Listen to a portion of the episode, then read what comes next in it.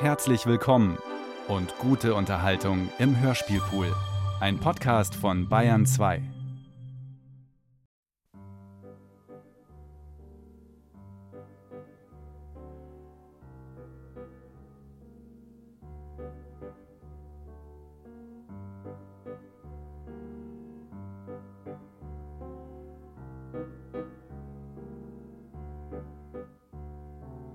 Es ist vorbei.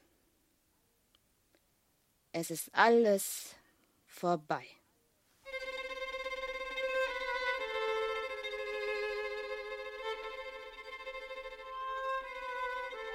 lässt Stefan Zweig seine Christine in der Postfräulein-Geschichte sagen, als sie das Engadin verlassen muss. Eine Welt ohne Arbeit, eine Welt ohne Armut, die sie nie geahnt. Stefan Zweig hatte diese Welt genau kennengelernt, als er Anfang 1918, im letzten der elenden Jahre des Ersten Weltkrieges, in diesem schönsten Winterwinkel der Welt in St. Moritz war. Im Tagebuch notiert er am 12. Januar, eigentlich widerlich diese Sorglosigkeit des Lebens, man schämt sich dazu zu gehören. Wieder sitzen sie beim Tee, flirten und lachen. Wo ist der Krieg? Wo die verstörte Welt? Ein Walzer, ein sanfter Walzer zum Tee und Lächeln und fliegende Blicke, Lachen und Übermut, und man sehnt sich, es geschähe wie einst, dass plötzlich die Lichter auslöschen und die Feuerschrift Belsazars Worte hinschriebe an die starre Wand. Eingeräumt die Postfräulein-Geschichte, die man in seinem Nachlass erst 1982 gefunden hat, läuft im Jahre 1926 an. Christine Hoflehner ist ein Postfräulein der ersten österreichischen Republik. Aber in ihrem ersten Teil, den Sie schon gehört haben, ist viel von Stefan Zweigs persönlichen Eindrücken aus dem 18er Jahr aufgegangen. Heute nun die Fortsetzung. Fragment wie der Roman, aber reich genug, wie wir glauben, dass wir Sie um Ihr Zuhören bitten können.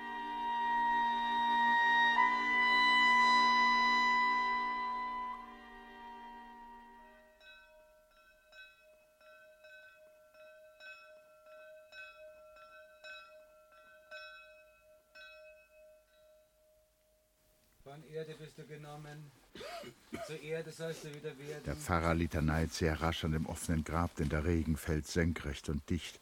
Ungeduldig treten die Totengräber die Schaufeln in der Hand von einem Fuß auf den anderen. Und beten für deine Seele, für den Tag der Auferstehung. Der Guss wird immer heftiger, der Pfarrer spricht immer schneller. Amen. Endlich ist alles vorbei. Beinahe laufend und wortlos kehren die 14 Menschen, die die alte Frau Hoflehner zum Kirchhof begleitet haben, ins Dorf Kleinreifling zurück. Christine spürt mit einem Mal Grauen vor sich selbst, weil sie während der ganzen Zeremonie, statt erschüttert zu sein, Nun Mut und Geduld, Fräulein Hoflehner. zwanghaft an winzige Widrigkeiten denken muss. Keine Galoschen habe ich an. Voriges Jahr wollte ich welche kaufen. Für sie war es hier eine Erlösung. Da hat die Mutter gesagt, es sei nicht nötig. Je, ist der Schwager Franz dick geworden. Komm nur jetzt, Christine. Der stöhnt ja wie asthmatisch. Es ist jetzt schwer für die Christel. Warum hat denn die Krämerin keinen Kranz geschickt? Und wo ist der vom Bäcker?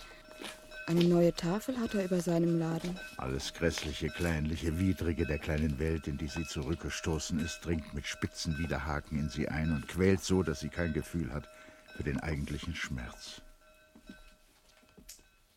Die Schwester der Schwager, die Witwe des Bruders und der Tischlermeister, den sie seitdem geheiratet hat, gehen zu ihr die knirschende Treppe hinauf. Ihr werdet doch einen Kaffee nehmen. Ja, Christel, was Warmes tät jetzt gut. Na, weiß Gott. Aber du müsstest fix machen. Ich helfe dir schon. Denn lang können wir nicht bleiben. Um fünf geht unser Zug. Komm nur, trau dich nur. Ja, ich gehöre doch eigentlich gar nicht dazu. Das Zimmer hat nur vier Sitzgelegenheiten, sie sind fünf. So macht Christine den anderen Platz. Ich guck mit aufs Bett. Ein gutmütig jovialer Magistratsbeamter, der Schwager, Brauchst du A-Zigaretten?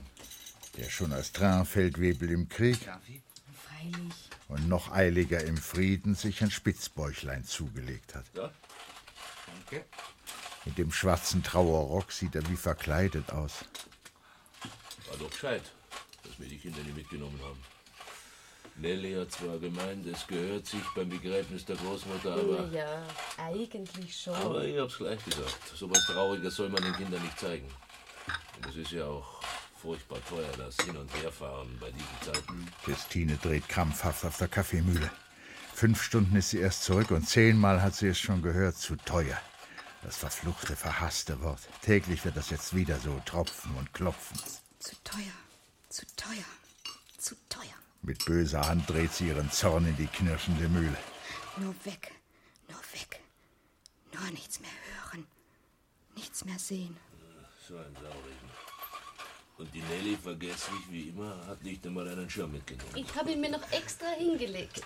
Wäre das Einfachste, du gäbst ihn den von der Mutter mit, Christel. Oder brauchst du ihn etwa selber? Nein, nein. Überhaupt wäre es nicht das Gescheiteste, wir täten jetzt gleich die Sachen von der Mutter aufteilen. Wer weiß, wann wir wieder alle vier zusammenkommen. Der Franz hat so furchtbar viel Dienst und, und sie. Sie wendet sich zu dem kleinen Tischlermeister aus Favoriten. Du kannst doch du zu ihm sagen. Gell? der bescheiden, Freilich. geduckt sitzt unter den halben Verwandten. Freilich, wir sagen uns alle du. Er hat sie gar nicht gekannt, die alte Frau, die sie jetzt beerdigt haben. Und sie, ah, du doch gewiss auch. Noch einmal eigens herfahren, das steht doch nicht dafür, das kostet wieder Geld. Ja, da hast du recht. Teilen wir's gleich auf. Bist einverstanden, Christa? Aber selbstverständlich. Nur bitte ich euch, teilt alles unter euch auf. Ihr habt beide Kinder, könnt's brauchen. Ich nehme nichts. Sie sperrt den Kasten auf, holt ein paar abgetragene Kleider Teilt nur alles zwischen euch. und legt sie, es ist kein anderer Platz in der engen Mansarde, auf das Bett der Toten. Es ist nicht sehr viel, ein bisschen Wäsche, der alte Fuchspilz, Jö, ist auch die kleine eingelegte Brosche aus Venedig. der Ehering, die kleine silberne Uhr mit der Kette, der Rosenkranz, Und das Emaille-Medaillon aus Maria Zell. Strümpfe, Schuhe, die Filzpantoffeln, die Unterwäsche, ein alter Fächer, ein zerknüllter Hut, das vergriffene Gebetbuch. Wie arm sie sind. So erbärmlich arm. Was wissen sie von der Welt? Was ahnen sie? Wie es sein kann?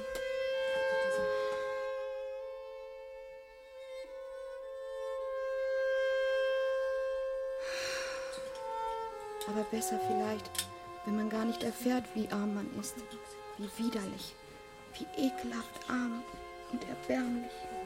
Aber Christel, alles was recht ist, das geht doch nicht, dass du dir gar nichts nimmst. Ein Andenken wenigstens an die Mutter. Nein, ich will nichts. Oder Die Uhr vielleicht. Ich nehme nichts. Ihr habt's Kinder. Da hat's einen Sinn. Ich brauche nichts. Ich brauche überhaupt nichts mehr. Wie sie sich dann umdreht vom Fenster, ist schon alles vorbei. Die Schwägerin und die Schwester haben jede ihren Teil eingepackt und in die mitgebrachten Rucksäcke geschoben. Jetzt ist die Tote erst ganz begraben.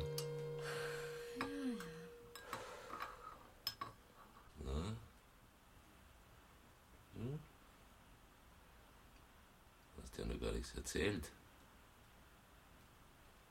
Wie war es denn dort oben in der Schweiz?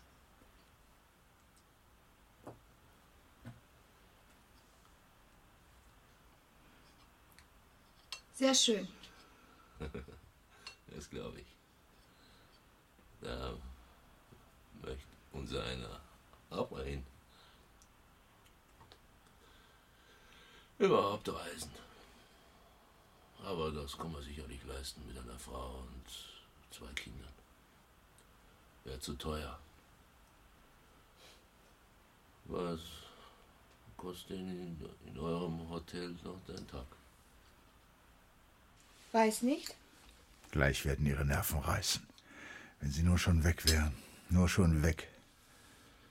So, also, hallo, einsteigen. Wir müssen zum Zug. Aber Christel, keine überflüssigen Höflichkeiten, brauchst uns nicht zu begleiten. Beim solchen Wetter. Du bleibst hier und kommst lieber einmal nach Wien. Jetzt, wo die Mutter tot ist. Heißt zusammenhalten. Ja, ja. Endlich sind sie doch fort. Christine reißt das Fenster auf. Mit einem Ruck wirft sie sich angekleidet hin auf das Bett, die Zähne verbissen in die Kissen, um nicht herauszuheulen vor hilflosem, brennendem Hass. Und mit einem Mal hasst sie alle und alles.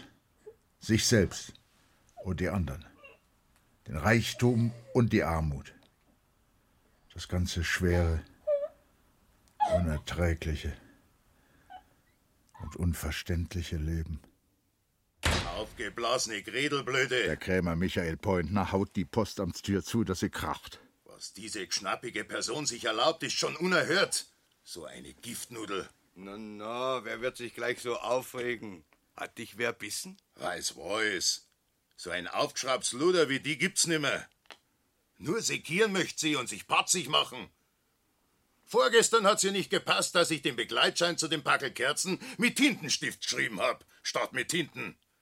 Heut macht seine Red, sie sei nicht verpflichtet, schlecht verpackte Pakete anzunehmen. Sie habe die Verantwortung. Verantwortung! Ich hab meiner Seel schon tausend Pakete von ihr aus spediert, wie die Gans mit ihrem frechen Schnabel noch im Mist herumgestiert hat. Und was die für einen Ton einhängt, so von oben herab, so fein Hochdeutsch, dass sie einem nur Ja zeigt, unser Eins ist ein Dreck gegen sie. Aber jetzt hab ich satt. Mit mir soll sie sich nicht spielen. Na, vielleicht hätt sie grad dazu eine Lust. So ein fescher Kerl, was du bist. Dem dicken Bäcker Hertlichka lacht behagliche Schadenfreude aus den Augen. Bei solchen unfreiwilligen Jungfern kennt sich keiner aus.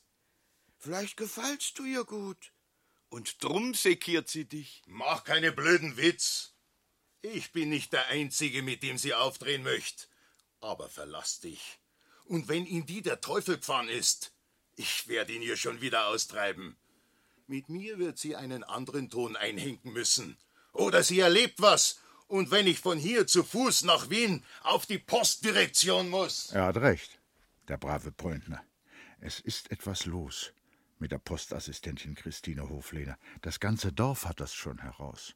Zuerst hat keiner was gesagt. Mein Gott, die Mutter ist dem braven Mädel gestorben. Zuerst da hat man gemeint, das sei ihr so nahe gegangen. Der Pfarrer ist zweimal herübergekommen, sie zu trösten. Aber nicht einmal eine Messe hat sie lesen lassen. Für die Mutter. Die Nachbarin hat sich abends zu ihr setzen wollen. Damit sie nicht so allein ist. Die Wirtin vom Goldenen Ochsen hat ihr sogar angeboten, Ob sie jetzt nicht herüben bei mir ein Zimmer haben möchte. Kost und Logis, statt sich allein mit der Wirtschaft zu plagen. aber sie hat nicht einmal recht Antwort gegeben. Und jeder hat gleich gespürt, sie will ihn draußen haben. Etwas ist mit ihr geschehen. Sie weiß es selbst, als hätte ihr jemand heimlich im Schlaf etwas Bitteres, etwas Scharfes und Böses ins Auge geträufelt. So sieht sie jetzt mit einmal die Welt. Alles ist hässlich, böse und feindselig. Seit sie es feindselig und böse sieht. Mit Erbitterung beginnt sie den Tag. Der erste Blick, den sie aufschlägt nach dem Schlafe, trifft auf alles, was ihr verhasst ist. Am liebsten möchte sie die Augen schließen und wieder ins Dunkel hinab. Aber der Wecker klirrt ihr hart in die Ohren.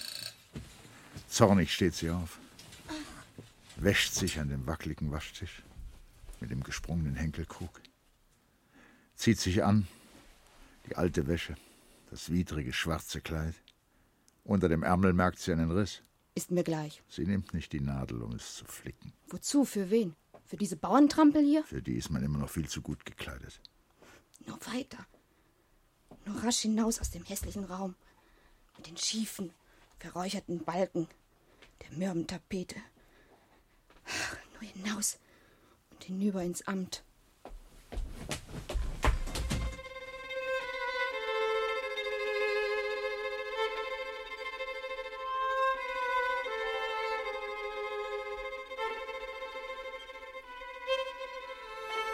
Das Amt ist nicht mehr, was es war. Nicht mehr der gleichgültige, ruhige Raum, in dem die Stunden langsam wie auf Rollen langsam rollen. An der Uhr sieht sie zum ersten Mal, dass sie nicht vorwärts geht, sondern im Kreise läuft, von zwölf bis eins, von eins bis zwei und wieder weiter bis zwölf, immer den gleichen Weg, ohne einen Schritt weiterzukommen. Beim Postsortieren hält sie jetzt manchmal ein paar Drucksachen zurück. Die Dame, die elegante Welt und die anderen Modezeitschriften mit Bildern. Es macht nichts. Wenn die Gräfin Gütersheim sie erst mit der Nachmittagspost Sie sieht sich die Kleider an, die Bilder der Filmdarsteller und der Aristokraten, die wohlgepflegten Landhäuser englischer Lords, Autos berühmter Künstler. Sie sieht die Frauen in ihren Abendkleidern und die Männer, diese erlesenen, in Luxus polierten oder von Intelligenz überleuchteten Gesichter, und die Finger zittern ihr nervös. Sie legt die Hefte weg und nimmt sie immer wieder vor. Neugierde und Hass, Lust und Neid vermengen sich wechselvoll im Anblick dieser Welt, der sie sich gleichzeitig entfernt und verbunden fühlt.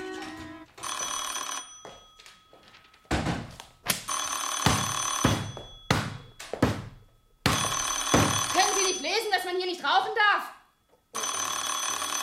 Entschuldigung. Postamt Klein Reifling Hoflehner. Das ist jetzt schon das dritte Mal, dass Sie in Krems die Verbindung nicht herstellen können. Ich werde mich beschweren. Über Sie bei der Direktion. Es ist kläglich, sie weiß es und beobachtet selbst mit Entsetzen ihre Veränderung. Aber sie kann nicht anders. Sie muss ihren Hass herausstoßen, sonst erstickt sie daran. Ist das Amt zu Ende? So flüchtet sie in ihr Zimmer. Spazieren gehen kann sie nicht. Sie kann die Straße nicht sehen mit immer denselben Leuten. Stumm sitzt sie unter ihrem schrägen Dach und denkt nach. Immer dasselbe.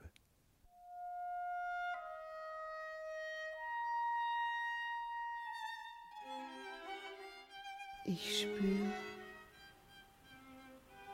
das Seidenkleid auf den nackten Schultern.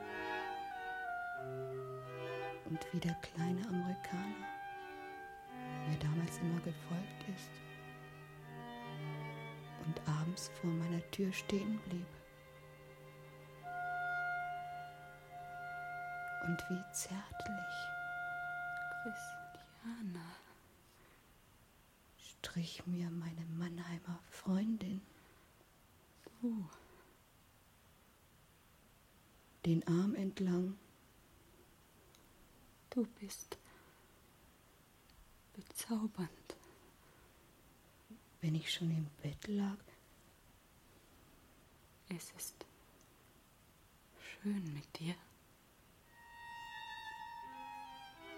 ob sie verliebt war in mich? Jeden Tag von damals rekapituliert sie Stunde für Stunde und weiß jetzt erst, wie voll ungenutzter und ungeahnter Möglichkeiten jene Zeit gewesen ist.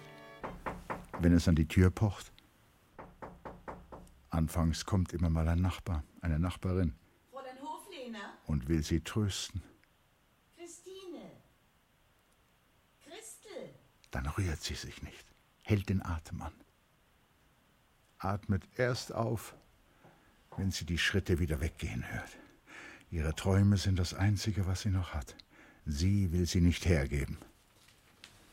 Spät schläft sie dann ein, aber es wird kein guter Schlaf. Im Auto saust sie schnell, furchtbar schnell, die Berge hinauf und die Berge hinab. Neben ihr der Ingenieur oder ein anderer, der sie hält. Mit einem spürt sie erschreckt, dass sie nackt neben ihm sitzt. Und schon sind alle um sie herum und lachen. Und sie schreit ihn an, er soll doch weiterfahren. Weiter, weiter, weiter, weiterfahren. Schnell, fester, rascher und bis in die Eingeweide hinein spürt sie die strömende Lust, wie es flachen Flugs über die Felder saust, in den dunklen Wald hinein. Und sie ist nicht mehr nackt, aber er presst sie an sich eng und enger, dass sie stöhnt und zu vergehen meint. Dann wacht sie auf, todmüde, und bleibt liegen, müde, leer. Sie muss aufstehen aus dem verhassten alten Bett, in ihre verhassten alten Kleider, in den verhassten Tag hinein. Vier Wochen erträgt Christine diesen grausamen, krankhaft überreizten Zustand dieser gewaltsamen und bösartigen Einsamkeit. Dann kann sie nicht mehr. Der Traumstoff ist aufgezehrt. Plötzlich, an einem Samstag, kommt es über sie. Sie holt aus der Schublade die 200 Frankenscheine, die ihr Onkel Anthony beim Kartenspielen zugesteckt hat, und läuft nach dem Dienst hin nach dem Bahnhof, nimmt eine Karte nach Wien. Es ist sieben Uhr abends, wie sie in Wien ankommt. Rasch hinterlegt sie den Koffer in einem kleinen Hotel in der Maria-Hilfer-Straße. Dringt rasch, ehe er die Rollläden herablässt, Bitte nur einzutreten, gnädigste. bei einem Friseur ein. Bitte sehr, Platz zu nehmen. Nein, das tut meine Haut gar nicht gut. Na ja, es verträgt nicht ein jeder. Wieder fühlt sie warme Wellen sich überrieseln. Ist die Temperatur Angenehm, gnädig. und flinke Hände ihr Haar umschmeicheln. Ich werde nur noch ein ganz klein wenig nachschneiden. Ein geschickter Stift zeichnet ihr neu Hm, das steht Ihnen wunderbar, gnädigste. die frühere, die so begehrte und geküsste Lippe in das blasse, ermüdete Gesicht. Noch etwas Rouge auflegen, bitte. Etwas Farbe frischt ihr die Wangen. Etwas aus unserer Lesemappe angenehm? Nein, danke. Ich unterhalte mich gerade. Also, mir tut das Erlauben, so gut, gnädigste. Ein dunkler Puder zaubert Erinnerung an das Sonnenbraun des Engadin. Also, wenn ich sagen darf, in Ihnen täte ich mich auf der Stelle verlieben. Wie sie aufsteht, Oh, oh, erlauben noch. In eine Wolke von Duft gehüllt, Bitte beehren Sie uns recht bald wieder, gnädigste. spürt sie schon wieder in den Knien die alte Kraft. Aufrechter, selbstbewusster geht sie jetzt die Straße hinab. Ich lebe noch. Ich bin noch da.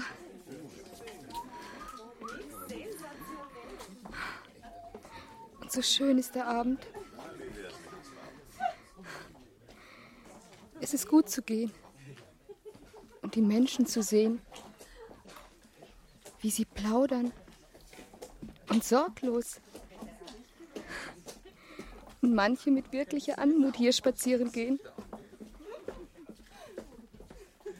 Nur durch einen schmalen Luftraum ist man von ihnen getrennt.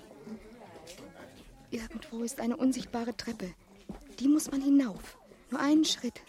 Nur einen einzigen Schritt. Bei der Oper bleibt sie stehen. Beeilen die Herrschaften, die erste Klingel war schon. Gleich muss die Vorstellung beginnen. Schon wieder, Troubadour. Denn Autos fahren vor, Ich kann ihn nicht mehr sehen. blaue, grüne, schwarze, Aber ich bitte dich, Schatz, ich will die Lehmann sehen. mit spiegelnden Gläsern und leuchtendem Lack, von einem livrierten Diener am Eingang empfangen. Tut mir leid, wir sind ausverkauft heute. Christine tritt ein in den Vorraum, um die Gäste zu sehen. Sonderbar.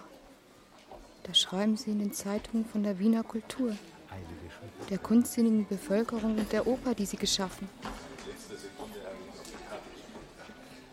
Und ich, 28 Jahre bin ich alt. Und jetzt stehe ich zum ersten Mal hier. Und auch hier nur außen. Nur 100.000 von den zwei Millionen sehen dieses Haus. Wer sind die? Sie sieht die Frauen an und ist beunruhigt und empört zugleich. Nein. Sie sind nicht schöner als ich damals gewesen. Nur das Kleid haben sie. Und das Unsichtbare der Sicherheit. Einen Schritt hinauf. Einen einzigen Schritt mit ihnen hinein. Die marmorne Treppe hinauf in die Loge. In das Goldgehäuse der Musik. Und dies wäre der Sorglose. Den Mantel noch im Laufe ausziehend, eilen die letzt angekommenen rasch den Garderoben zu. Der Vorraum wird leer. Jetzt beginnt es drinnen. Es ist aus. Christine geht weiter. Die Laternen lassen ihre weißen Monde über der Ringstraße schweben. Der Korso ist noch belebt. Vor einem großen Hotel macht sie Halt, wie magnetisch angezogen. Eine etwas orientalisch aussehende Dame ist eben vorgefahren. Die livrierten Boys stürzen heraus, Zu Ihren Diensten, Baronin. nehmen Koffer und Tasche. Ich hoffe, Baronin hatten eine angenehme Reise. Die Drehtür schwenkt und schluckt sie auf. Ich werde hineingehen. Was kann mir geschehen? Wenn ich den Portier frage, ob Frau von Bohlen aus New York schon angekommen ist. Nur einen Blick tun, einen einzigen. Sich neu erinnern. Wieder für eine Sekunde die andere sein. Sie tritt ein. Aber selbstverständlich, Baronin. Die Suite ist seit heute Mittag bereit für Sie. Der Portier parlamentiert mit der neu angelangten Dame. So kann sie ungehindert durch die Halle schreiten, sich alles ansehen und das Lachen wieder hören. Das sorglose, lockere Lachen. Jene Musik der Sorglosen, die Christine berauscht. Rückwärts hinter Marmorsäulen das Restaurant. Befragte Kellner halten am Eingang Wacht. Ich könnte doch hineingehen und hier essen.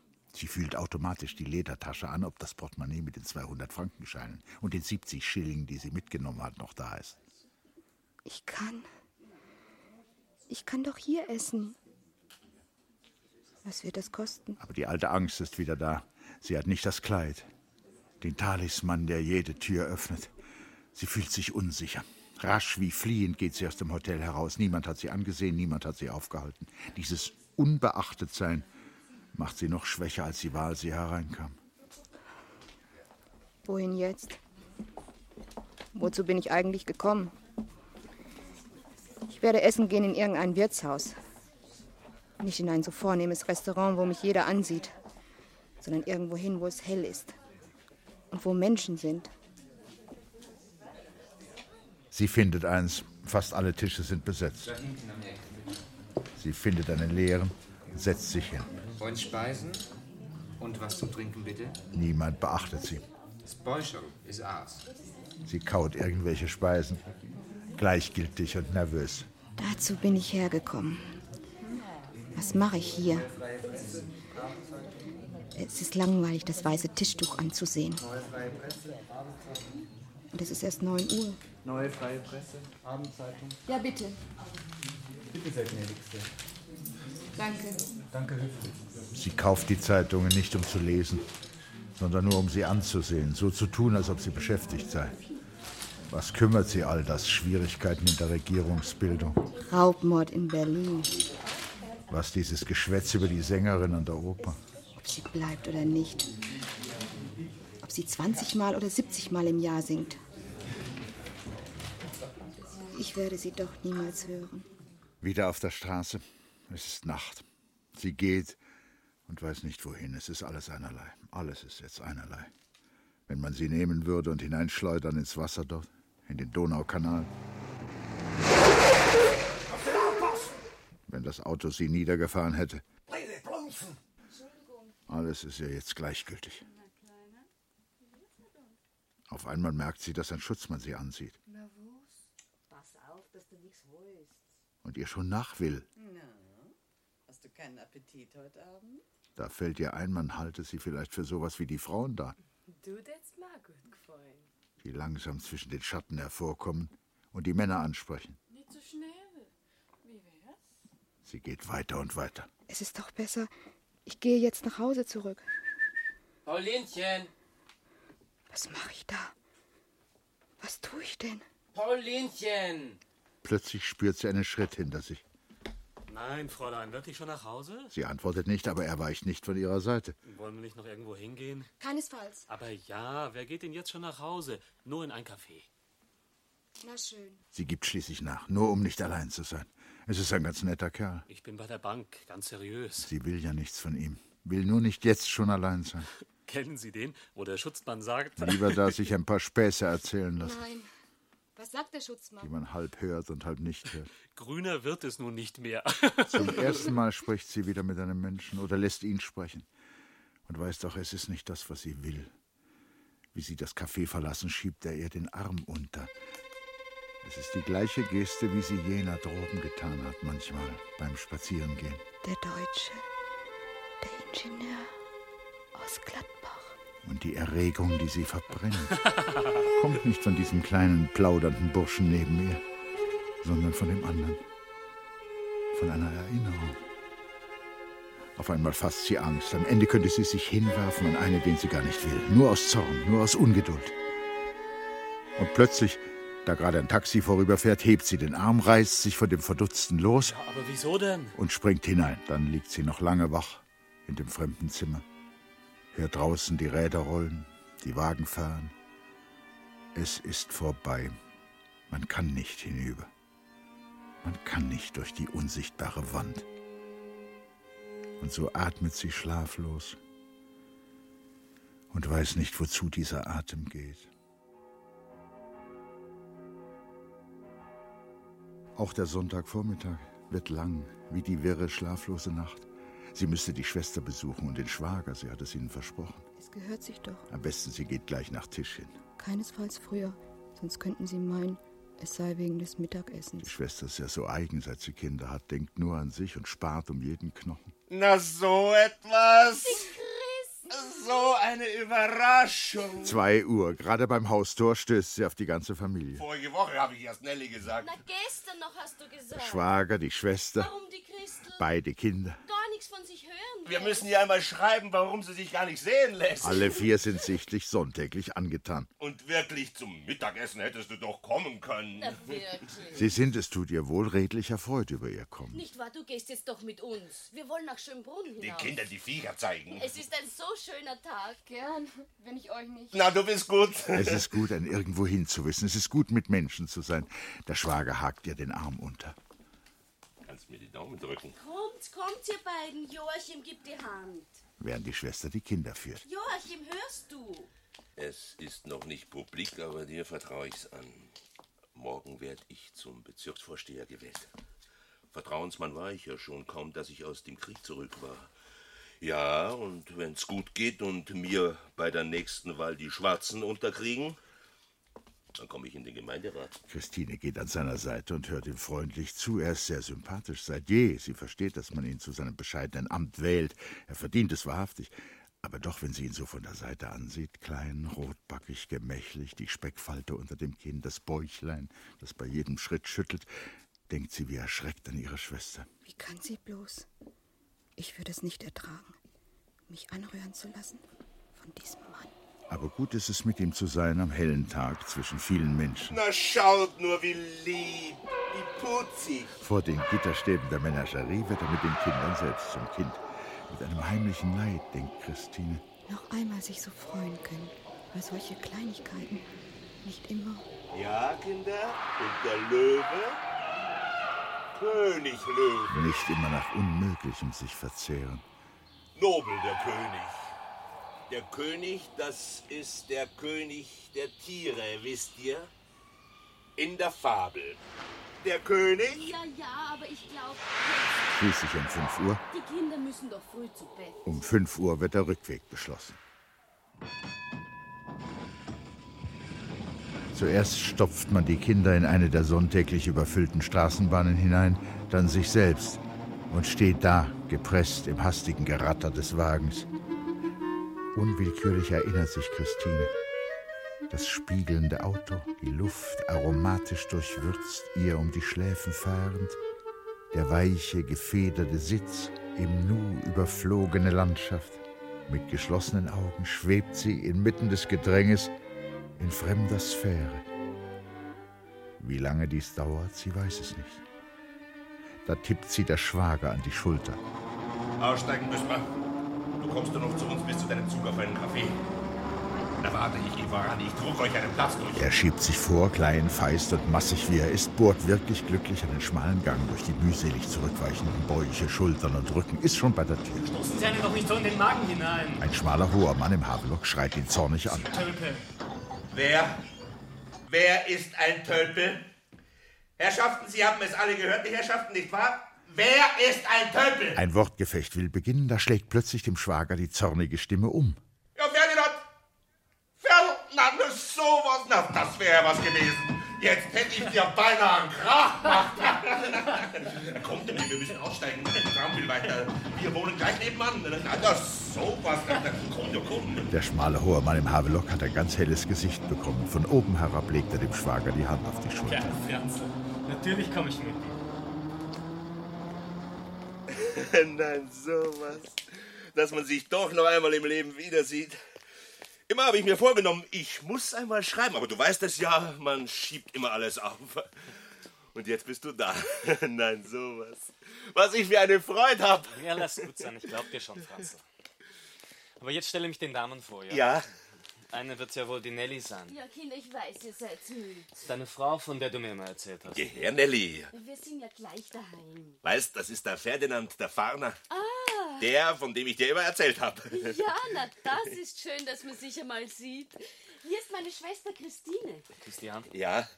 Zwei Jahre sind wir zusammengelegen in derselben Baracken drüben in Sibirien. Drüben ist gut. Der Einzige, ja wirklich. Du weißt es ja, der Einzige, der ein anständiger Kerl Na, war. Doch, doch.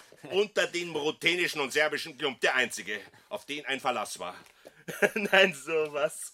Wenn mir das heute jemand gesagt hätte, dass ich so eine Freude haben werde. Eine Tramway später, wenn ich genommen hätte, und man hätte sie vielleicht nie mehr im Leben gesehen.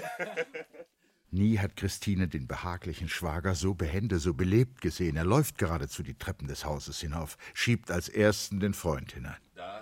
Zieh aus. Der mit nachsichtig lächelnder Überlegenheit Und mach's dir bequem. der immer wieder ausbrechenden Begeisterung seines Kriegskameraden nachgibt. Nelly, ein Kaffee für uns, Schnaps, Zigaretten. Ich mach schon, ich mach schon. Da, setz dich her in den Fauteuil. Ich helfe dir.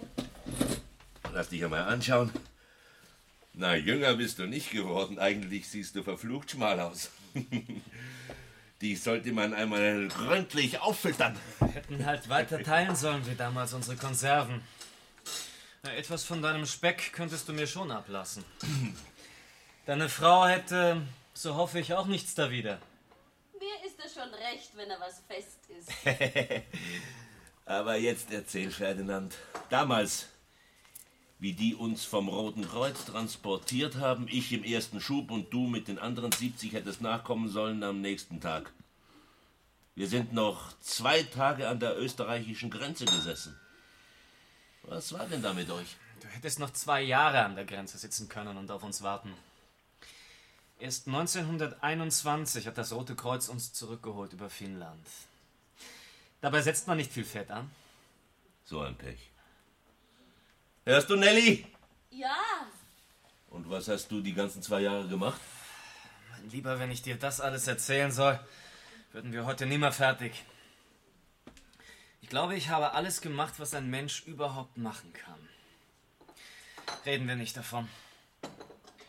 Wenn ich heute darüber nachdenke, verstehe ich selbst nicht, dass ich da sitze und eine Zigarette rauchen kann. Nein, sowas. Da weiß man gar nicht, was man für ein Glück gehabt hat. Nelly? Wenn ich denke, zwei Jahre wärt ihr hier noch allein gewesen, du und der Große. Ja, Es ist ja gar nicht auszudenken. Nein, sowas, Ferdinand. Gott sei Dank, dass du wenigstens gut beieinander bist. Hast bei all deinem Pech eigentlich noch Glück gehabt, dass dir gar nichts geschehen ist. Christine sieht, wie der Fremde die brennende Zigarette nimmt und sie böse in die Aschenschale hineinknüllt. Sein Gesicht ist plötzlich dunkel geworden. Ja, ich habe sozusagen Glück gehabt. Fast nichts ist mir geschehen. Zwei Finger gebrochen und eine Sehne zerrissen. Noch am letzten Tag. Eine Kleinigkeit nach einem Weltkrieg und vier Jahren Sibirien. Aber man glaubt es nicht, was ein toter Finger macht an einer lebendigen Hand. Man kann nicht zeichnen damit, wenn man Architekt werden will. Ich habe ja weiter studieren wollen auf der Technik. Schließlich hätte ich es ja auch gelernt, mit der linken Hand zu zeichnen, aber da hat halt das Geld gefehlt zum Studium. Ja, aber wie denn? Ihr habt doch immer Geld gehabt. Ein Haus in Meran und Felder und Wirtschaft. Und die Tabaktrafik und die Krämerei. Freilich. Und das hat die Großmutter alles verkauft. Eine gute Österreicherin, die nicht Italienerin werden wollte. Alles angelegt in schönen, funkelnagelneuen 1000 Kronenscheinen. Und die hat sie jetzt unter ihrem Bett in der Kassette versteckt und schwört drauf, sie werden noch einmal etwas wert sein. Und alle Ärzte lachen sie aus und die Wärter haben ihren Spaß. Ja, die Gute begreift es nicht mehr. Sie glaubt eben noch immer an den lieben Gott und seine irdische Gerechtigkeit. Er stopft sich heftig seine Pfeife und beginnt zu paffen. Christine spürt sofort den Zorn in dieser Bewegung. Diese kalte, harte, höhnische Wut ist ihr vertraut. Sie tut ihr irgendwie brüderlich wohl. Ihre Schwester sieht geärgert zur Seite. Ein Widerwillen wächst sichtlich in ihr gegen diesen Mann, der das Zimmer vollpafft und mit ihrem Mann wie mit einem Schuljungen umspringt. Aber du musst doch.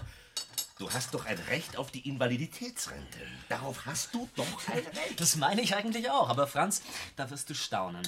Da haben die Herren auf dem Invalidenamt eine große Entdeckung gemacht. Dass ich nämlich gar kein österreichischer Staatsbürger bin. Geboren in Meran. Und um österreichischer Staatsbürger zu werden, hätte ich rechtzeitig optieren müssen, statt noch zwei Winter Urlaub in Sibirien zu nehmen. Naja, das wäre noch schöner. Na, das richte ich dir, da verlass dich drauf, das drücken wir durch, da werden wir ja sehen. Ich danke dir, lieber Freund, für Speis und Trank, aber ich gehe keinen Schritt mehr. Da gibt's keine Tür mehr von der Polizei bis zum Bundeskanzleramt, an die man mich nicht gewiesen hätte. Nein, mein Lieber. Lieber krepieren, als noch einmal diesen Eselsweg von Amt zu Amt. Bis auf weiteres bin ich in Floridsdorf bei einem Bau. Technischer Aufseher, also halber Architekt und halber Aufpasser. Ganz leidlich bezahlt und die werden mich halten, bis der Bau fertig ist oder die Firma pleite.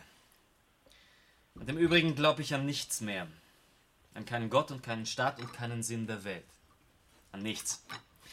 Solange ich nicht spüre, dass ich zu meinem Recht komme. Zu meinem Recht auf Leben.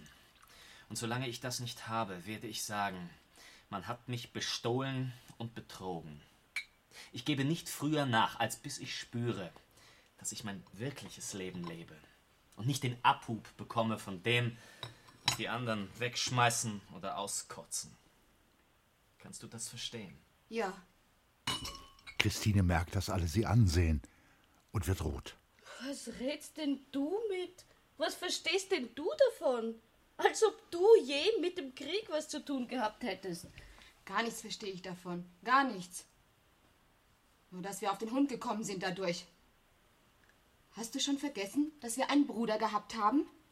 Und wie der Vater zugrunde gegangen ist? Und alles. Aber dir hat doch nichts gefehlt. Du hast eine gute Stellung und solltest froh sein. So, froh soll ich sein. Mich bedanken soll ich noch, dass ich da draußen sitze, in diesem Mistnest. Dir scheint es ja nicht sehr gut gefallen zu haben, denn du bist nur alle heiligen Zeiten hinausgekommen zur Mutter. Alles ist wahr, was der Herr Fahner sagt. Jahre hat man uns gestohlen und nichts gegeben. Nicht einen Augenblick Ruhe, Freude. Ruhe, Freude.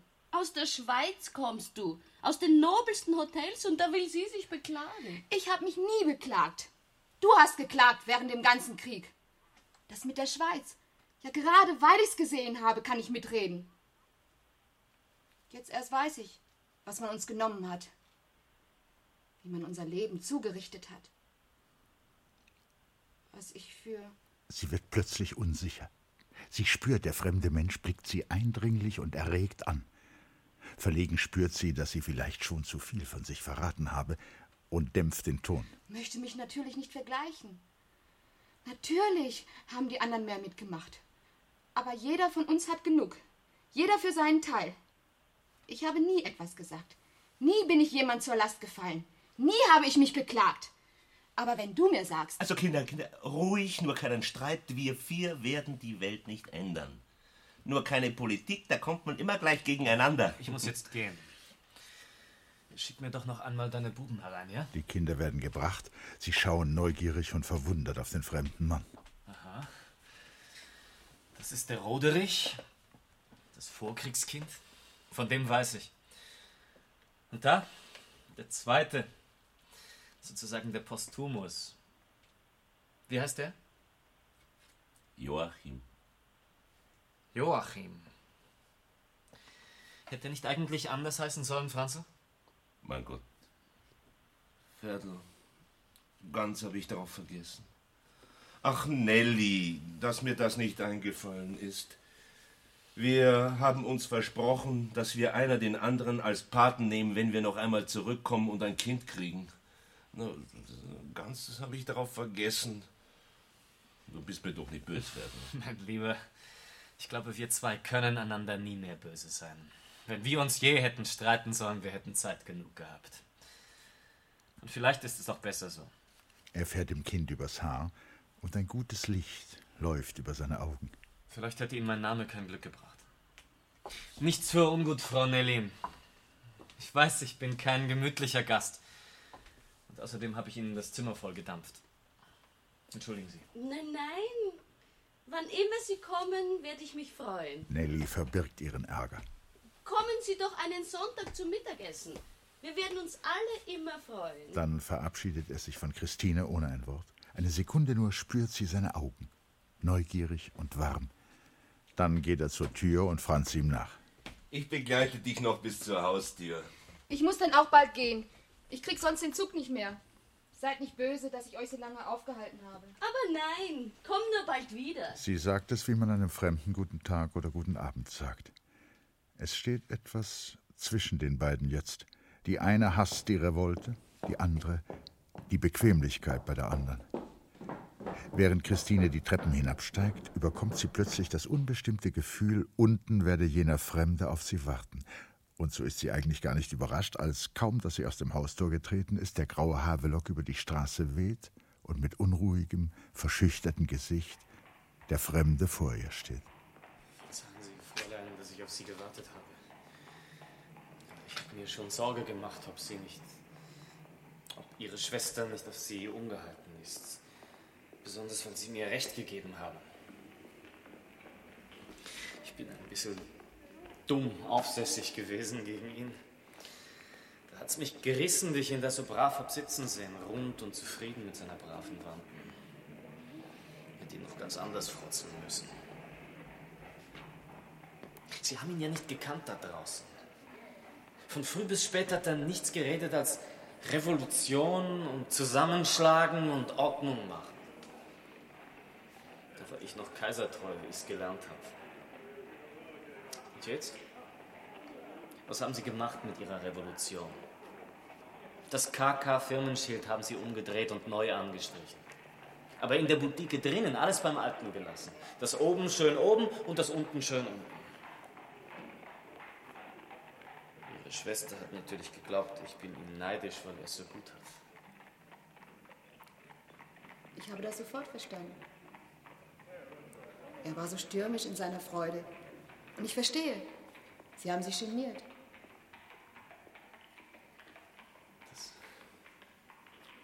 Das freut mich, dass Sie das sagen.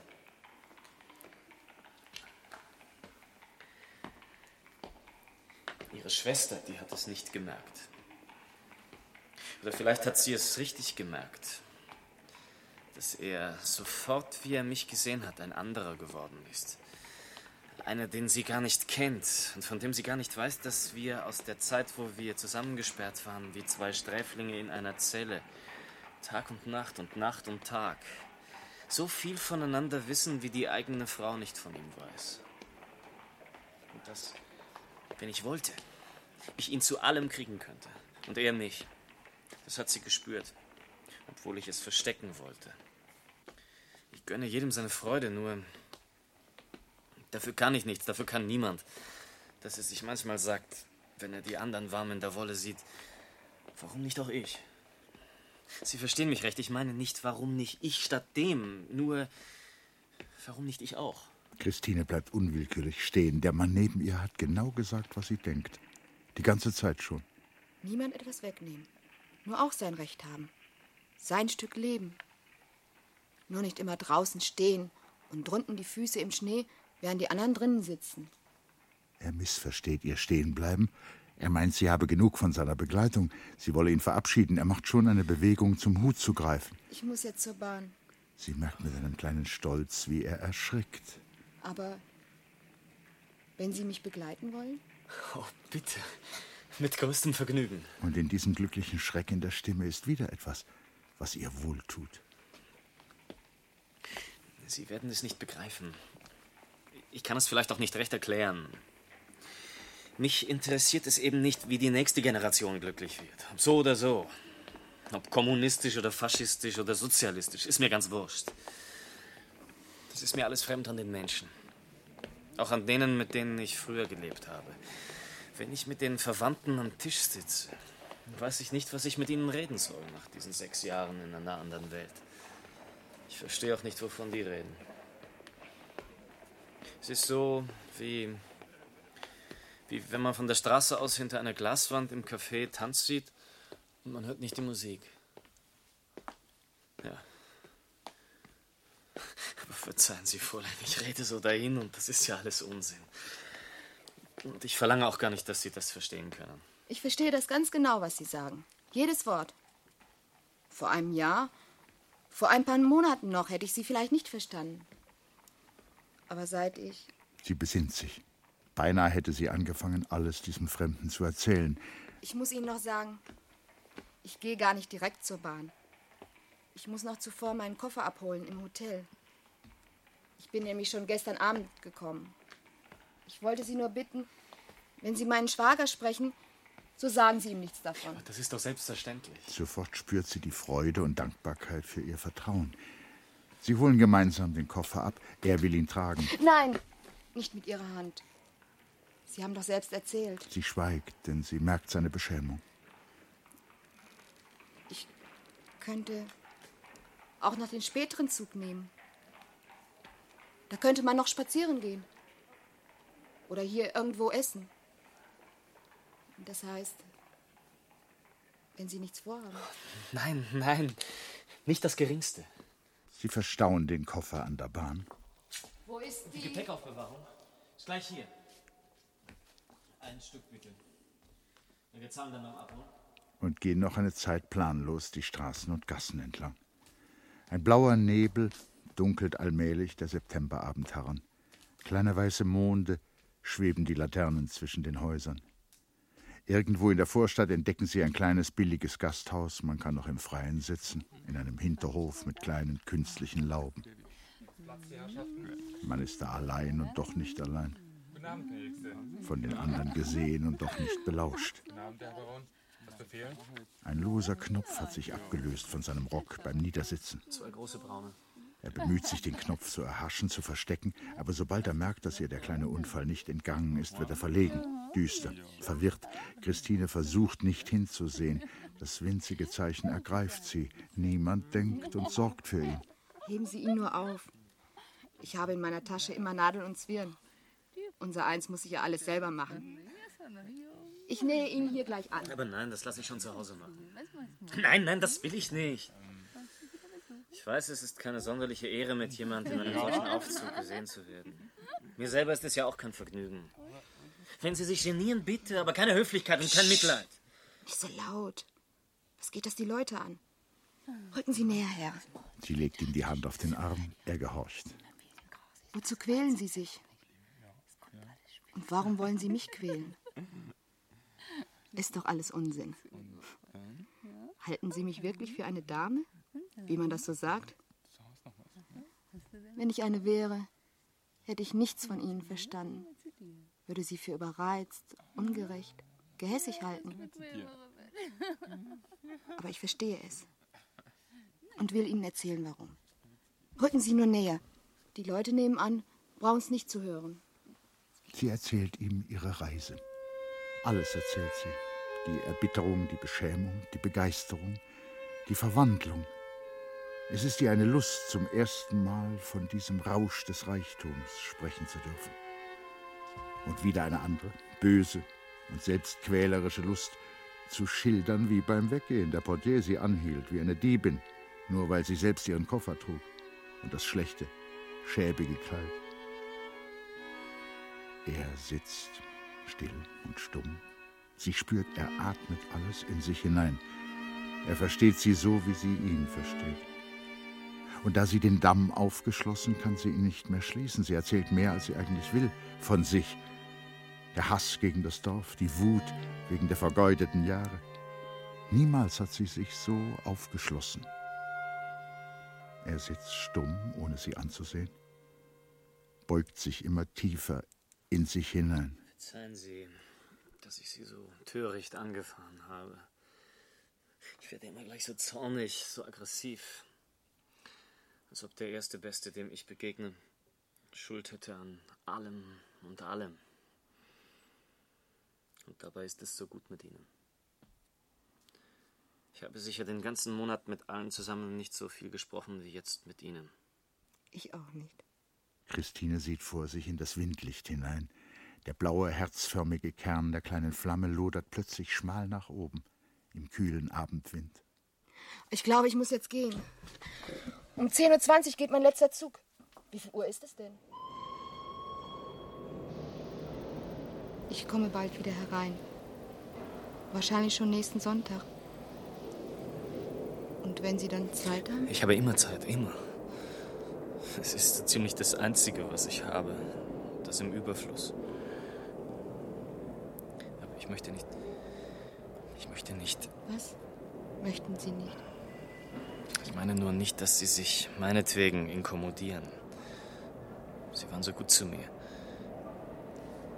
Ich weiß, es ist kein Vergnügen, mit mir zu sein. Ich meine natürlich, es würde mich sehr freuen. Ich dachte nur für den Fall.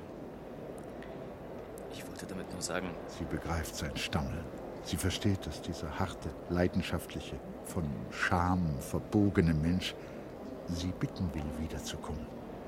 Und dass er doch nicht den Mut hat. Verlegen steht sie vor ihm. Es tut mir leid. Aber ich glaube, ich muss jetzt wirklich schon gehen. Tut es Ihnen. Tut es Ihnen wirklich leid? In seinem hilflosen Dastehen ist schon die Verzweiflung des Alleinseins. Er steht schon da, sie fühlt es voraus, allein in der Halle, verzweifelt nachsehend dem Zug, der sie fortträgt. Eine Entscheidung entsteht in ihr, blitzschnell und dem Gedanken voraus. Ein Ruck ist es, ein Riss. Sie wendet sich um, geht auf ihn zu. Eigentlich? Ich könnte ja noch mit Ihnen bleiben. Und dann morgen mit dem Frühzug fahren. Um 5.30 Uhr. Komme ich auch noch in meinem dummen Dienst zurecht. Nie hat sie geahnt, dass Augen so plötzlich aufleuchten können. Plötzlich hat er Mut und fasst ihren Arm. Ja. Bleiben Sie. Bleiben Sie. Sie kümmert sich nicht, was nun geschehen wird. Nur seinen Arm spürt sie, der sie führt, und überlässt sich der Führung. Ich hätte Sie so gern. so gern gebeten, zu mir zu kommen. Das geht nicht. Ich wohne nicht allein. Man muss durch ein anderes Zimmer gehen. Ja, ja. Ja, ja, sagt sie und schließt die Augen, um nur noch zu empfinden, dieses geführt werden, dieses gewollt sein. Nummer 9 im ersten Stock. Der schmuddelige Portier in dem kleinen Hotel trompetet so laut, als ob er will, dass es jemand bis hinauf hört. Eine Zimmertür steht offen. Gleich bitte. Ich hole noch rasch frische Handtücher. Sie treten ein, ziehen rasch die Tür hinter sich zu. Grauenhaft eng ist dies einfensterige Rechteck.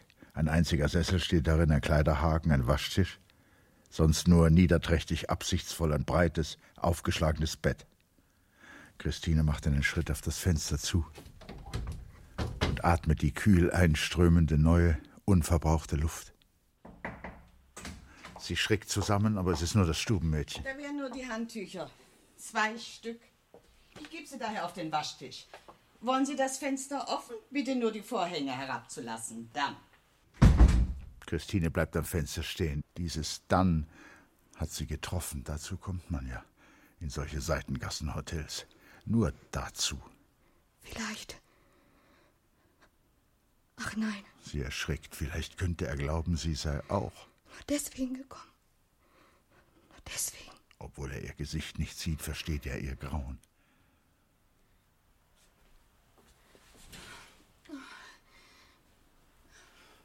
Verzeihen Sie mir. Aber mir ist plötzlich ganz schwindelig geworden. Es wird gleich besser werden. Nur noch ein bisschen frische Luft. Ist nur so. Weil. Machen Sie dunkel. Mit einem Sprung tritt Nacht herein, löscht die Konturen aus. Das Schrecklichste ist fort, aber das Grauen bleibt. Erst schauert es nur über die Haut, dann greift es schon an die Gelenke und macht sich stark. Jetzt muss es schon nah sein im Hirn, am Herzen, denn sie spürt, sie kann nichts mehr denken, nichts mehr fühlen. Alles ist gleichgültig, sinnlos und fremd. Auch dieser fremde Atem des fremden Mannes, der hier ihr ganz nahe ist. Glücklicherweise ist er zart und bedrängt sie nicht. Seine Hand streift immer wieder über den Stoff des Ärmels und über die nackte Hand. Er wartet geduldig, ob das Grauen nicht von ihr weichen will das Entsetzen nicht auftauen, das sie umfrostet hält. Und diese Demut, diese Unterwürfigkeit ergreift sie. Und als er sie schließlich umfasst, wehrt sie sich nicht.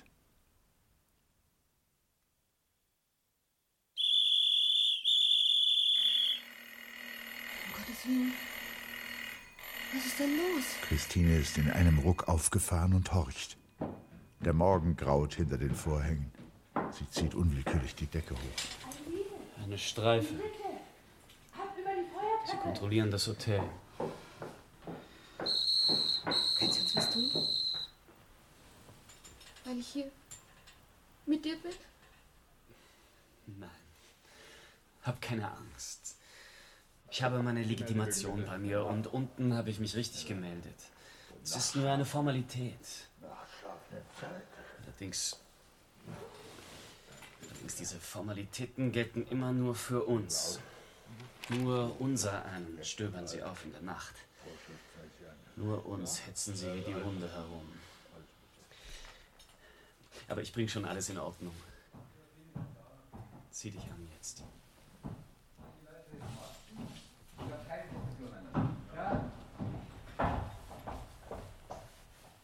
Polizei! Ihre Legitimation bitte. Habt ihr nichts anderes zu tun? Sekiert da anständige Menschen mitten in der Nacht. Schaut lieber, dass ihr die Raubmörder fangt. Ihre Legitimation, wer ist die Dame? Ja, ich. Meine Braut.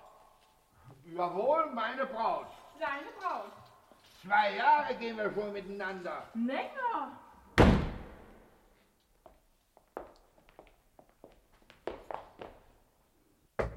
Polizei! Haben Sie Ihre Papiere bei sich? Ja. Und wenn Sie wünschen, meine Militärpapiere auch noch. Sie kennen die Dame persönlich? Ich meine, seit länger. Ja. Danke. Ich möchte nur fragen,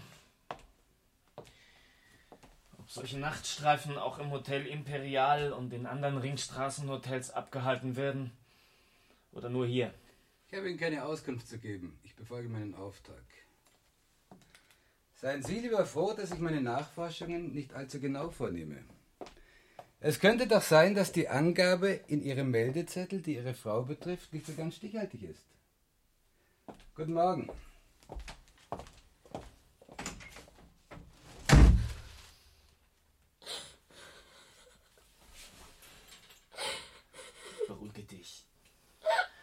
Beruhige dich. Beruhige dich, beruhige dich.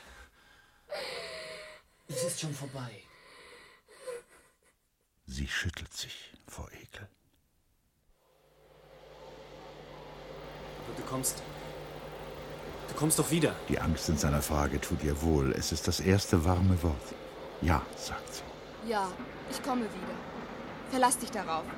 Nächsten Sonntag. Nur, du weißt schon. Das bitte ich dich. Ja, ja, ich verstehe schon. Ich verstehe dich schon.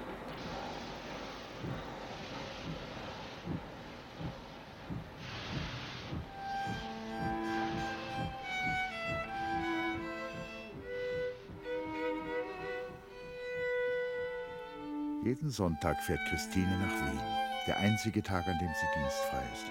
Denn der Sommerurlaub ist verbraucht. Sie verstehen einander gut. Die ganze Woche sparen sie für diesen Sonntag. Sie sparen mit Geld. Denn diesen einen Tag wollen sie doch in eine Gastwirtschaft gehen, in Kaffeehäuser, in ein Kino, ein paar Schillinge ausgeben, ohne ununterbrochen zu zählen und zu rechnen. Und sie sparen die ganze Woche mit Worten und Gefühlen, überlegen, was sie sich erzählen wollen und freuen sich bei allem, was ihnen zustößt, jemand zu haben, der von innen her zuhört. Diesem kleinen Glück warten sie ungeduldig zu, den Montag, den Dienstag, den Mittwoch und immer ungeduldiger dann den Donnerstag, den Freitag und Samstag. Gewisse Worte sprechen sie nicht aus, die sonst Liebenden leicht vom Munde fließen. Sie sprechen nicht von heiraten und ewigem Zusammenbleiben. Alles ist ja so unwirklich und fern und hat noch nicht recht begonnen, wahr zu sein. Gegen neun Uhr kommt sie gewöhnlich an. Die Samstagnacht will sie nicht in Wien verbringen. Es ist zu teuer, für sich allein ein Hotel zu nehmen. Und vor der Gemeinsamkeit schreckt sie zurück. Noch hat sie das Grauen nicht überwunden. Sie werden nicht müde, sich dankbar anzusehen. Sie sind glücklich, zu zweien über eine Wiese zu gehen und all die kleinen Dinge des Lebens zu haben, die auch den Ärmsten gehören. Einen herbstblauen Himmel in goldener Septembersonne, ein paar Blumen und den freien, festlich erfüllten Tag. Schon das ist ihnen viel. Am letzten Oktobersonntag wird der Herbst müde, freundlich zu den Menschen zu sein. Er wirft starken Wind durch die Straßen und zieht Wolken über. Es regnet von früh bis abends. Sie können nicht den ganzen Tag im Havelock und ohne Schirm durch die Straßen trotten. Und es ist sinnlos und schmerzhaft, in Kaffeehäusern an überfüllten Tischen beisammenzusitzen. und nur manchmal unter dem Tisch das Knie des anderen als Zeichen der Vertrautheit zu spüren. Nicht sprechen zu können vor den fremden Leuten, nicht zu wissen wohin und nur die Zeit zu spüren, die kostbare Zeit wie einen Alp. Sie wissen beide, was ihnen fehlt. Es ist lächerlich wenig. Ein kleines Zimmer, drei Meter, vier Meter Abgeschlossenheit, vier Wände, die ihnen gehören an diesem Tag. Ferdinand müsste sich ein Zimmer nehmen, wo sie ihn besuchen könnte, aber er verdient nur 170 Schilling und wohnt bei einer alten Frau, durch deren Zimmer er gehen muss, in einer kleinen Kammer, die er nicht aufkündigen kann. Sie hat ihm in den Monaten, wo er arbeitslos gewesen ist, vertrauensvoll das Zinsgeld und die Kost vorgestreckt. Er ist noch mit 200 Schilling in ihrer Schuld, die er monatlich abzahlt. Vor einem Vierteljahr kann er nicht hoffen, aus ihrer Schuld zu sein. Nächsten Sonntag wird es gewiss schön sein. Der Regen kann ja nicht immer dauern. Ja. Es wird sicher schön sein. Aber beide haben sie nicht den Mut mehr, sich zu freuen. Sie wissen, dass der Winter kommt und wissen, es wird nicht besser werden mit ihnen. Von Sonntag zu Sonntag warten sie auf ein Wunder. Aber es geschieht kein Wunder. Sie gehen nur nebeneinander, essen zusammen und reden zusammen. Und dies Beisammensein wird allmählich mehr Qual als Lust. Die Armut erdrückt die Leidenschaft ihres Gefühls. Und sie ertragen ihr Beisammensein und ertragen es doch nicht.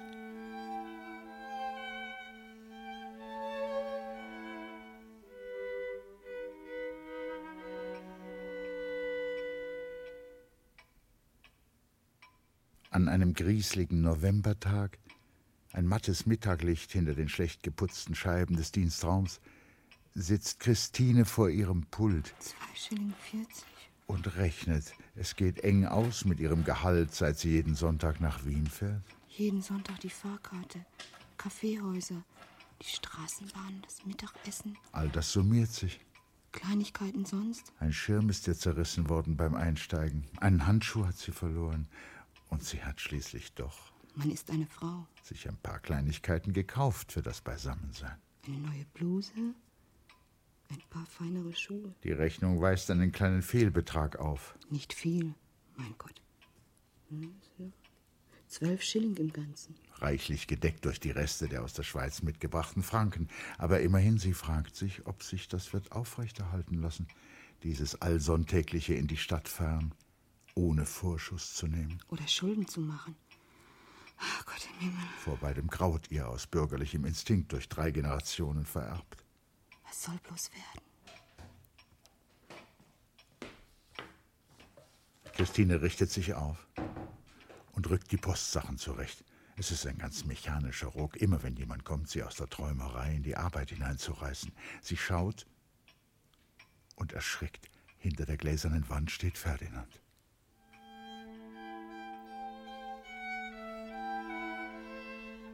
Christine erschrickt bis in die Kinnladen. Und es ist kein gutes Erschrecken.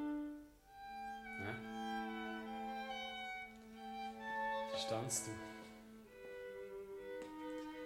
Das hättest du dir nicht gedacht. Manchmal schon hat ihr Ferdinand angeboten, sie solle doch die Mühe sparen, nach Wien zu kommen. Er wolle sie draußen besuchen. Immer hat sie abgewehrt. Aus einer Scham der Seele. Vielleicht auch aus Ängstlichkeit vor dem Geschwätz der Nachbarn. Jetzt ist er doch gekommen. Es kann nichts Gutes sein. Was ist denn? Was ist? Nichts? Was soll denn sein? Ich habe gerade frei und da dachte ich mir, fährst da mal hinaus. Freut es dich nicht? Ja, ja, natürlich. Also, das ist dein Königreich. Der Empfangssaal in Schönbrunn ist nobler, aber immerhin, du bist allein und hast keinen Pascha über dir. Das ist schon viel. Hast du jetzt nicht Mittagspause? Vielleicht können wir ein bisschen zusammen gehen. Noch nicht. Aber gleich.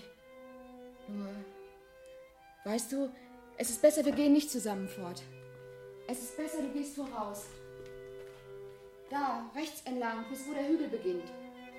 Dort geht ein Passionsweg hinauf, zur Kapelle droben.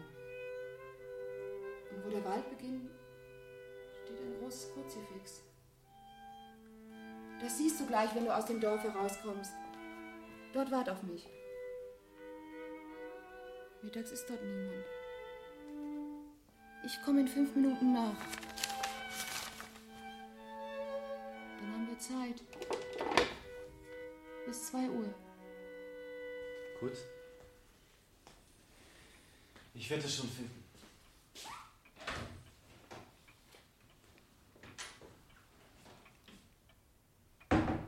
Es muss etwas geschehen sein. Ohne Grund ist er nicht gekommen. Er muss doch Dienst haben. Und dann? Die Fahrt kostet doch Geld. Sechs Schilling. Und wieder zurück. Ohne Grund ist er nicht gekommen.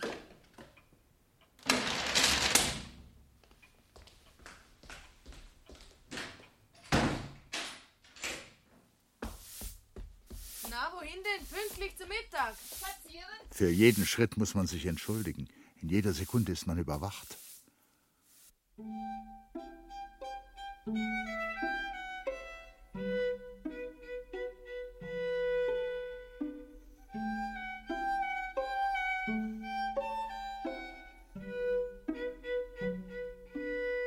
Da bist du ja schon. Setz dich doch her. Recht gehabt, es ist niemand da. So sag doch. Was ist? Was ist geschehen? Nichts. Was soll geschehen sein? Christine, quäl mich doch nicht. Ich seh's dir doch an. Es muss etwas geschehen sein, dass du heute frei hast. Frei. Ja, ich bin frei.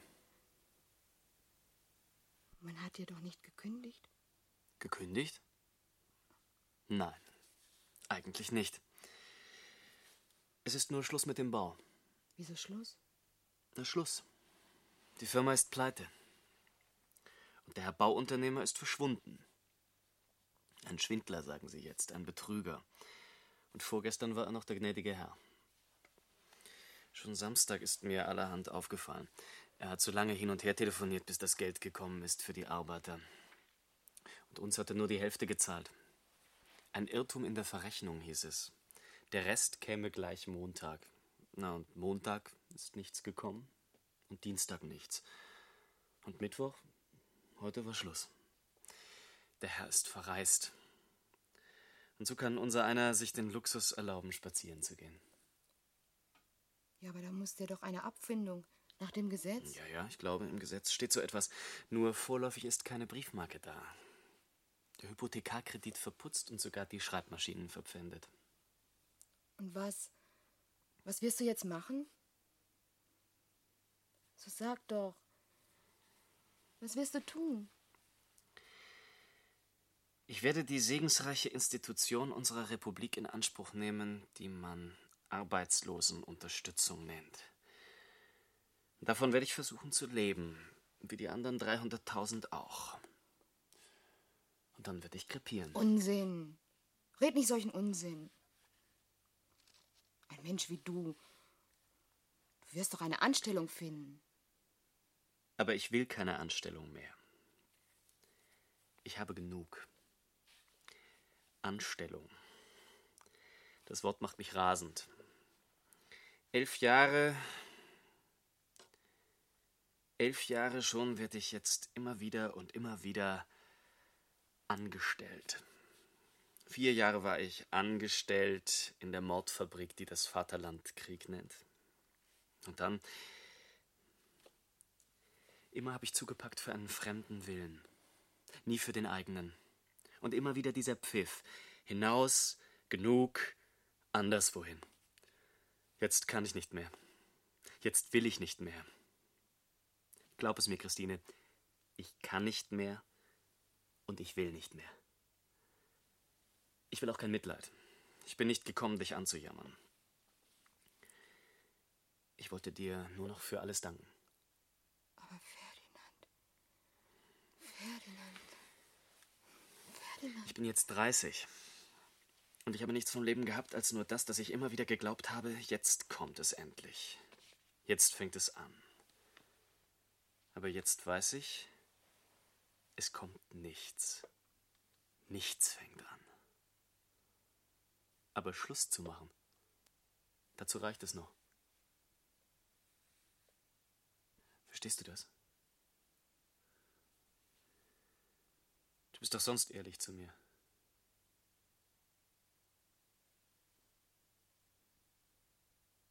Ich habe mich nur nie getraut, so klar zu denken. Aber ich denke das Gleiche. Du hast recht.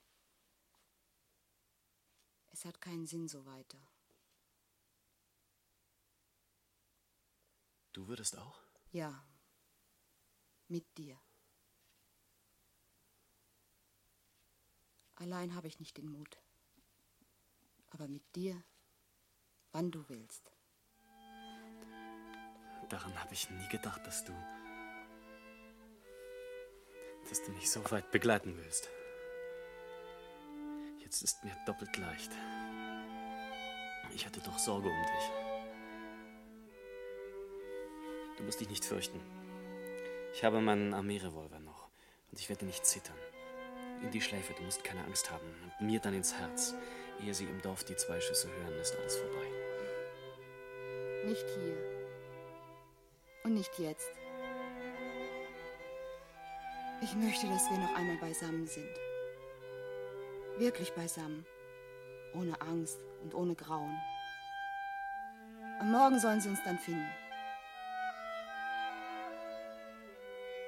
Ich gehe jetzt wieder ins Amt. Es ist dumm, aber ich will Ordnung halten bis abends um sechs. Dann ahnt es niemand und sucht mich niemand. Und abends fahren wir nach Krems oder St. Pölten oder nach Wien. Ich habe noch Geld für ein gutes Zimmer. Und hier sperre ich die Tür zu. Hinter mir und hinter allem. Allem. Dann bin ich frei. Dann sind wir wirklich frei. Ich komme um sechs. Bis dahin gehe ich spazieren und schaue mir noch einmal die Welt an. Auf Wiedersehen. Heiter, leicht wie noch nie läuft sie den Passionsweg hinunter und blickt noch einmal zurück. Er steht da, sieht ihr nach, dann zieht er sein Taschentuch und winkt ihr. Auf Wiedersehen. Auf Wiedersehen.